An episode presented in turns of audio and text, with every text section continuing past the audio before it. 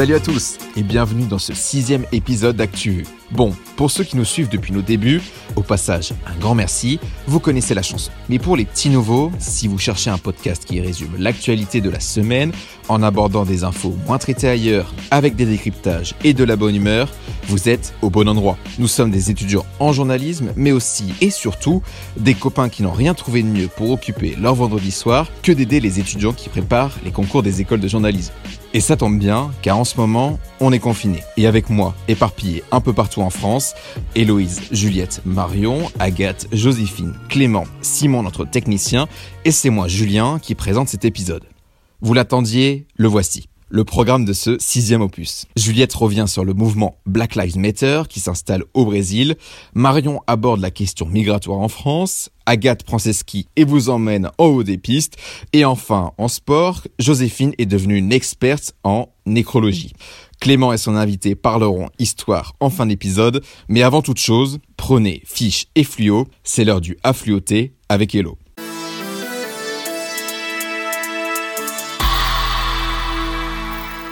2000, c'est le nombre d'heures de soleil qu'a déjà perçu Paris depuis le début de l'année 2020, un record qui n'est pas arrivé depuis 1959. À titre de comparaison, Paris a obtenu plus de soleil que Toulouse et se place au même niveau que Bordeaux. En temps normal, la capitale est exposée au soleil 1660 heures par an en moyenne.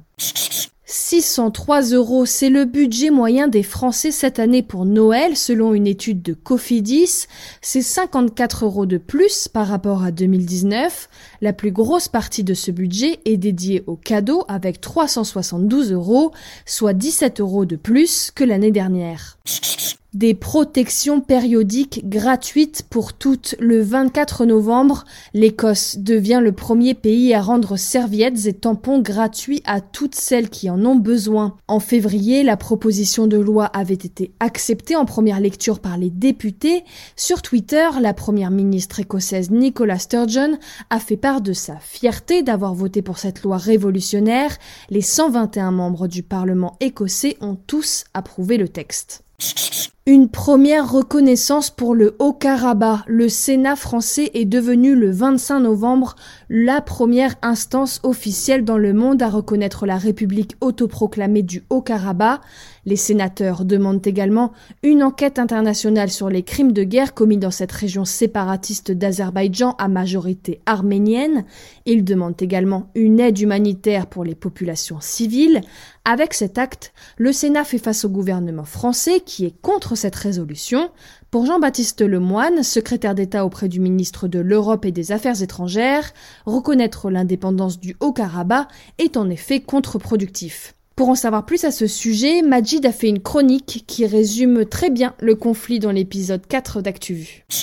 Une personnalité de la semaine pour finir, David Perrotin. Il est le journaliste du média Loopsider qui a dénoncé les violences policières subies par Michel Zecler.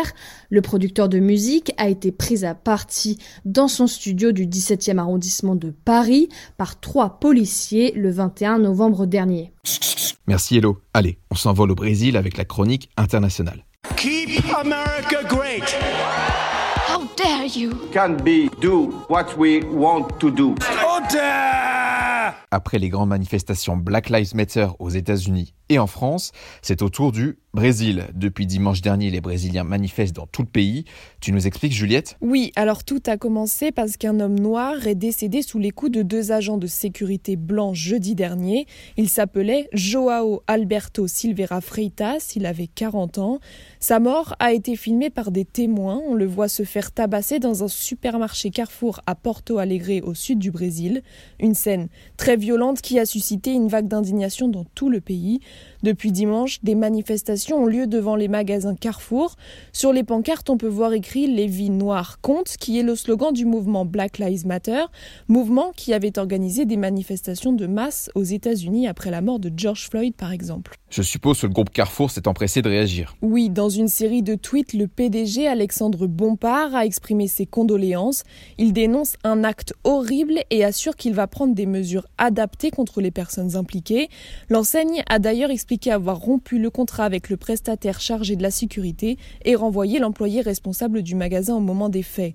Mais cela ne suffit pas pour calmer le pays. Le racisme est structurel au Brésil. Les trois quarts des victimes d'homicides sont noirs ou métis. Pourtant, ils représentent 56% de la population. Et le président Jair Bolsonaro, il en pense quoi de tout ça? Alors, sa réaction ne risque pas d'arranger les choses, ça c'est sûr. Le gouvernement brésilien nie un racisme structurel dans le pays. On écoute d'abord le vice-président Hamilton Mourao, puis Jair Bolsonaro. Pour moi, au Brésil, il n'y a pas de racisme. C'est quelque chose qu'ils veulent importer, mais qui n'existe pas ici. En tant qu'homme et en tant que président, je vois tout le monde de la même couleur, vert et jaune. Et face à ce drame, les Nations Unies ont demandé une enquête indépendante. Le week-end dernier s'est aussi déroulé le rassemblement du G20.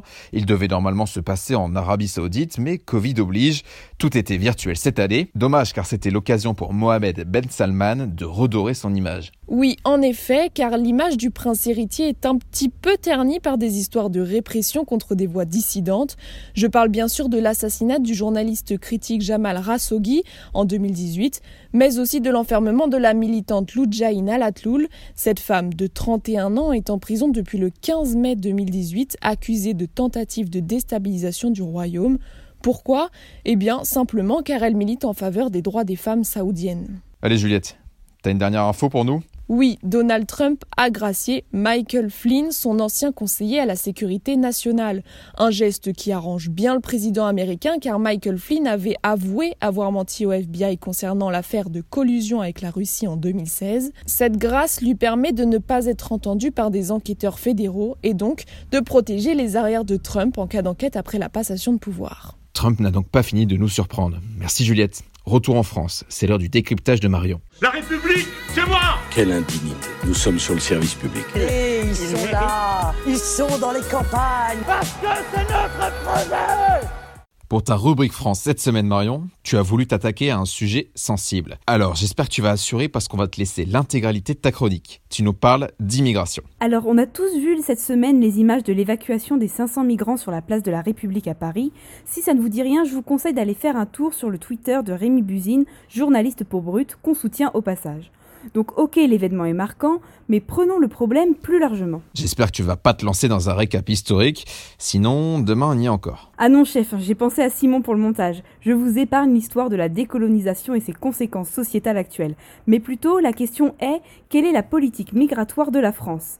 Et pour ça, je vous propose d'écouter Édouard Philippe. Alors sur la première, sur la politique des quotas, ça serait compliqué d'ailleurs, hein. parce que les quotas, vous les feriez en fonction des métiers, des nationalités, des types euh, d'immigration choisie. Enfin, ce serait sans doute difficile. Depuis, le gouvernement a pris un virage à droite pour préparer au mieux un duel Macron-Le Pen en 2022. Il y a un an, l'exécutif a donc durci sa politique et proposé des quotas d'immigration légale. Autre mesure, un accès aux soins limité pour les demandeurs d'asile. Le gouvernement propose un délai de carence de 3 mois pour accéder à la protection universelle maladie et un accord de la Sécu pour les actes non urgents. Et du côté de l'opposition, ils en pensent quoi?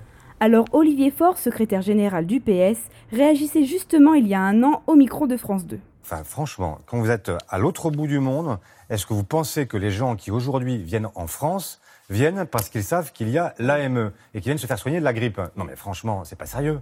Pareil, il y a un an, Jean-Luc Mélenchon, président de la France insoumise, prenait la parole à l'Assemblée nationale. Pour lui, il faut prendre le problème à la source. C'est le moment maintenant de mettre au point les politiques qui inversent le phénomène.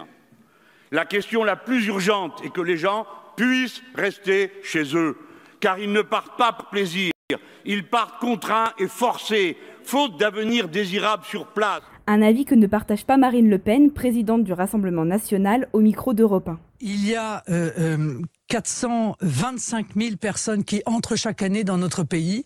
C'est absolument considérable. Les critères qui sont posés sont des critères d'une faiblesse euh, qui euh, nous empêchent de nous protéger euh, de gens qui sont des gens nocifs. Quant aux républicains, ils cherchent une place entre LREM et le RN. Ils souhaitent entre autres plafonner l'immigration chaque année. Pour Christian Jacob, le président du groupe, l'immigration, c'est ça. Nous considérons qu'il y a un lien direct entre immigration et communautarisme et qu'il y a un lien direct entre le terrorisme et le communautarisme. À cette politique, parlons de chiffres. L'année 2019, c'est 6,7 millions d'immigrés en France, soit environ 10% de la population. 2,5 millions, soit 37% d'entre eux, ont reçu la nationalité française. A noter aussi qu'en 2019, 46% des immigrés vivant en France sont nés en Afrique et 33% en Europe. Les chiffres viennent tous de l'INSEE, source sûre, c'est comme pour affluoter, c'est incontournable, ça part direct sur vos fiches. Pas de bref cette semaine, mais ça en valait la peine. Merci Marion. Allez, chaussez vos skis. Votre monitrice Agathe vous attend dans la chronique écho. Bah, on m'a demandé de, rendre service, j'ai rendu service, monsieur.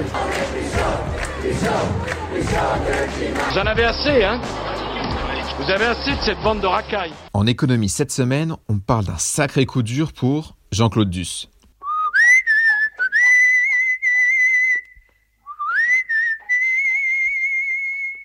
Cette semaine, je vous ai réservé un sujet d'actu chaude qui, pour le coup, jette un froid.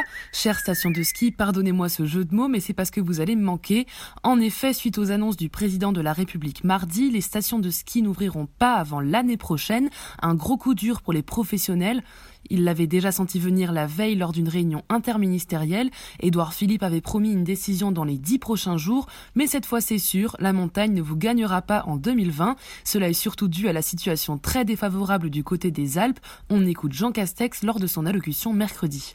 Il ne serait en effet pas prudent de laisser se rassembler des flux très importants de population avec des activités susceptibles de solliciter par ailleurs les services hospitaliers. Et du coup, j'imagine que les professionnels de la montagne ne sont pas très contents. Oui, l'économie du ski représente environ 120 000 emplois. 350 stations de ski n'ouvriront pas pendant les fêtes, mais pourront rouvrir en janvier, évidemment si la situation le permet. Tout ça a fait grimper la colère chez les professionnels de la montagne, et ce pour deux raisons. Un, le gouvernement avait laissé planer le doute sur une possible réouverture, et deux, la plupart des pays voisins n'ont pas opté pour la même option. Et d'ailleurs, ce qui se passe chez nos voisins, ça intéresse aussi les sportifs professionnels. Oui, la Coupe du Monde de ski alpin n'est pas annulée et pour s'entraîner, les membres de l'équipe de France sont déjà ou vont se rendre en Autriche, Italie, Suède ou Suisse. Du côté de la Suisse, justement, on vivra un Noël presque open bar, tant pour ses ressortissants que pour les voyageurs français. Le président du Conseil d'État valaisan a indiqué que la fermeture n'est pas une option. On mangera et on skiera dans les stations à Noël. Ce dernier se dit prêt pour la saison avec des protocoles sanitaires étudiés, port du masque, distance à respecter dans les files d'attente, jauge appliquée aux remontées mécanique, etc. Ok, les Suisses ont tranché, mais les autres pays alors? En Pologne, par exemple, les stations ne rouvriront que pour les locaux et uniquement pendant les vacances scolaires. L'Allemagne a pris la même décision qu'en France et va d'ailleurs plus loin. Elle fait pression auprès de l'Union européenne pour interdire les séjours de ski jusqu'au 10 janvier et éviter la concurrence déloyale. Bref, niveau ski, on est sur une ambiance glaciale, tant en France qu'au niveau européen. Des pétitions ont été lancées par plusieurs départements contre les décisions du président et pour mesurer l'impact économique réel, il faudra attendre le démarrage officiel de vos tire-fesses Ok, j'attendrai alors, merci Agathe. Et sinon, il y a du changement du côté de l'usine Renault de Flins. L'usine des Yvelines est l'une des plus vieilles usines terminales du groupe encore en exercice. Elle sera renommée Refactory et cessera de produire des véhicules neufs. Elle devrait employer 3000 personnes d'ici à 2030, affirme le groupe. Elle sera consacrée au reconditionnement de véhicules d'occasion, jusqu'à 130 000 véhicules reconditionnés par an. Et on termine ta chronique en parlant emploi. Alors que le taux de chômage a baissé en octobre, le gouvernement se penche sur le cas des jeunes. Lancé en juillet dernier, le plan Un jeune, une solution a pour but de faciliter la recherche d'emploi chez les jeunes pendant la crise. Le gouvernement a donc déployé la plateforme du même nom mardi. Les jeunes peuvent postuler à plus de 20 000 offres d'emploi sans quitter le site. À cela s'ajoutent 100 000 missions de service civique et 100 000 formations qualifiantes aux jeunes sans diplôme. Le gouvernement a dédié 6,7 milliards d'euros à cette initiative qui, il l'espère, devrait attirer 250 000 jeunes chômeurs. Ça, c'est une bonne nouvelle pour les jeunes. Merci Agathe. Il est maintenant l'heure de faire un peu de sport avec Joséphine. Vous savez, moi je crois pas qu'il y ait de bonnes ou de mauvaises situations. Pas ça, Zinedine. Oh non C'est aussi la culture qui nous les brise. Hein. La chatte, la chatte qui a, la chatte cette semaine, Jo, je crois savoir que le monde du sport est en deuil. C'est le moins qu'on puisse dire et toutes les disciplines sont concernées. Diego Maradona, le dieu du ballon rond, champion du monde en 86 avec l'Argentine et mythique numéro 10, s'est éteint le 25 novembre d'une crise cardiaque. Le même jour, Jacques Secrétin est mort à 71 ans, c'est le pongiste le plus titré de France et le pionnier de ce sport dans l'Hexagone. Christophe Dominici, ancien ailier du 15 de France et du Stade français, a quant à lui été retrouvé mort le 24 novembre dans le parc de Saint-Cloud. L'ex-rugbyman de 48 ans se serait jeté du haut d'un bâtiment. Une enquête a été ouverte au parquet de Nanterre quant aux circonstances de son décès. Et côté sport toujours, la FIFA continue de faire tomber des têtes. Oui, à commencer par celle d'Yves Jambard, président de la fédération haïtienne qui vient d'être banni par la FIFA et ce à vie. Accusé de viol sur des joueuses entre 2014 et 2020, la FIFA lui a également infligé une amende de 925 000 euros. Le quotidien britannique The Guardian révèle le scandale fin avril et après plusieurs mois d'enquête par la FIFA, l'ancien dirigeant de 73 ans est reconnu coupable d'abus de position pour avoir harcelé sexuellement et agressé plusieurs joueuses, y compris mineures. Depuis le 25 mai, il était suspendu temporairement, mais celui qu'on surnomme Dadou est maintenant définitivement exclu du monde du foot. Le principal intéressé nie les faits. L'enquête pénale en Haïti a débouché sur un non-lieu. Dadou estime donc qu'il sera bientôt blanchi par la FIFA. Écoutons Romain Molina, l'un des journalistes qui a révélé l'affaire dans The Guardian. Il avait été déjà suspendu précédemment 90 jours à deux reprises, donc 180 jours au total, dans l'attente de cette décision-ci, qui va ensuite entraîner un comité de normalisation à la Fédération haïtienne de football. Et on l'espère un renouveau, puisque la FIFA l'a annoncé, l'enquête ne s'arrête pas là et concerne également d'autres dirigeants du football haïtien la FIFA a également suspendu le président de la Confédération africaine.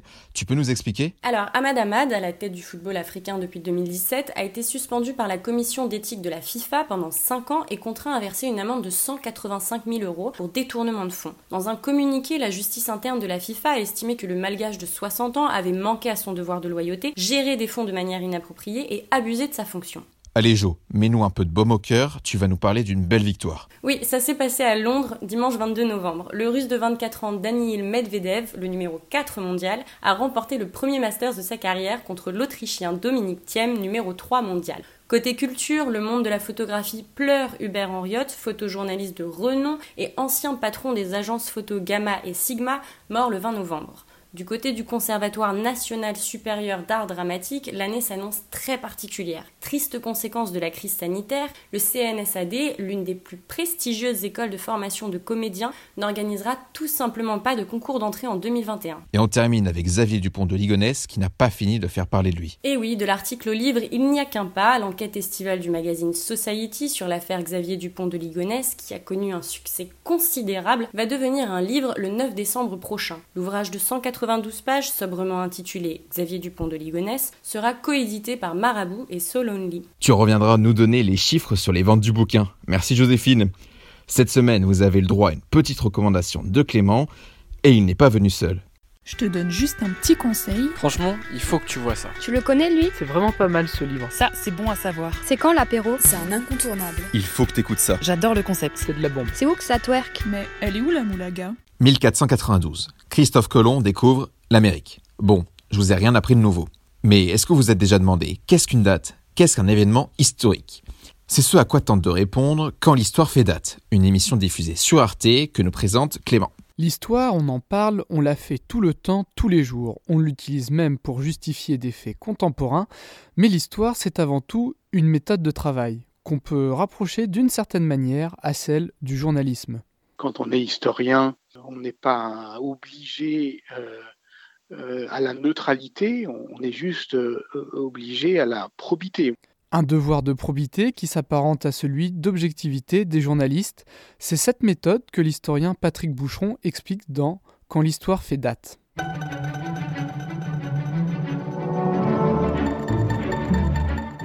Pendant 30 minutes, il revient sur une date, plus ou moins connue, de la préhistoire aux années 90. Il répond à plusieurs questions qu'elle soulève. Qu'est-ce que c'est qu'un événement euh, Quel est son rapport avec la mémoire euh, de quand date une date Est-ce qu'elle date du moment euh, Est-ce qu'elle date d'elle-même ou est-ce qu'elle est plus tardive Est-ce que c'est une rétroprojection? Cartes, tableaux, fresques, tous les supports sont utilisés, ses mots sont justes, sa voix posée, un timbre qui nous emporte comme une mélodie. Poétique, Patrick Boucheron nous fait voyager à travers les siècles, il nous raconte une histoire. La question du récit, du rapport entre la destruction, la révélation, etc. Finalement, on doit faire non seulement le tour euh, du temps et le tour du monde, mais le tour de tous les problèmes que pose une date. Un style qui dénote avec les autres émissions d'histoire et qui l'entretient. Mon combat, en fait, euh, c'est d'imposer euh, à Arte, euh, enfin d'imposer, enfin de proposer, pardon, à Arte une autre manière de faire de l'histoire à la télévision. Je critique pas celle qui est archi dominante, hein, celle de Stéphane Bern ou autre je propose quelque chose d'autre. C'est-à-dire que ça revient simplement, c'est ce qu'en journalisme on appellerait la, le pluralisme. Bon, bah là, c'est la diversité. Quand l'histoire fait date, présentée par Patrick Boucheron, une émission d'Arte que vous pouvez retrouver sur son site et sur YouTube. Les épisodes sont publiés chaque dimanche, ça tombe bien, juste après ActuVu. Merci Clément. Voilà, c'est déjà la fin de notre sixième numéro. On espère que ça vous a plu. N'hésitez pas à nous dire si ça vous plaît ou non. N'hésitez pas aussi à nous suivre sur nos réseaux sociaux, Facebook, Twitter et Instagram. On balance pas mal de contenu. Merci à tous les chroniqueurs pour leur travail et leur sourire pendant la réunion du lundi. Et merci à vous qui êtes de plus en plus nombreux à nous suivre. On se donne rendez-vous la semaine prochaine. D'ici là, prenez soin de vous. Allez, à plus.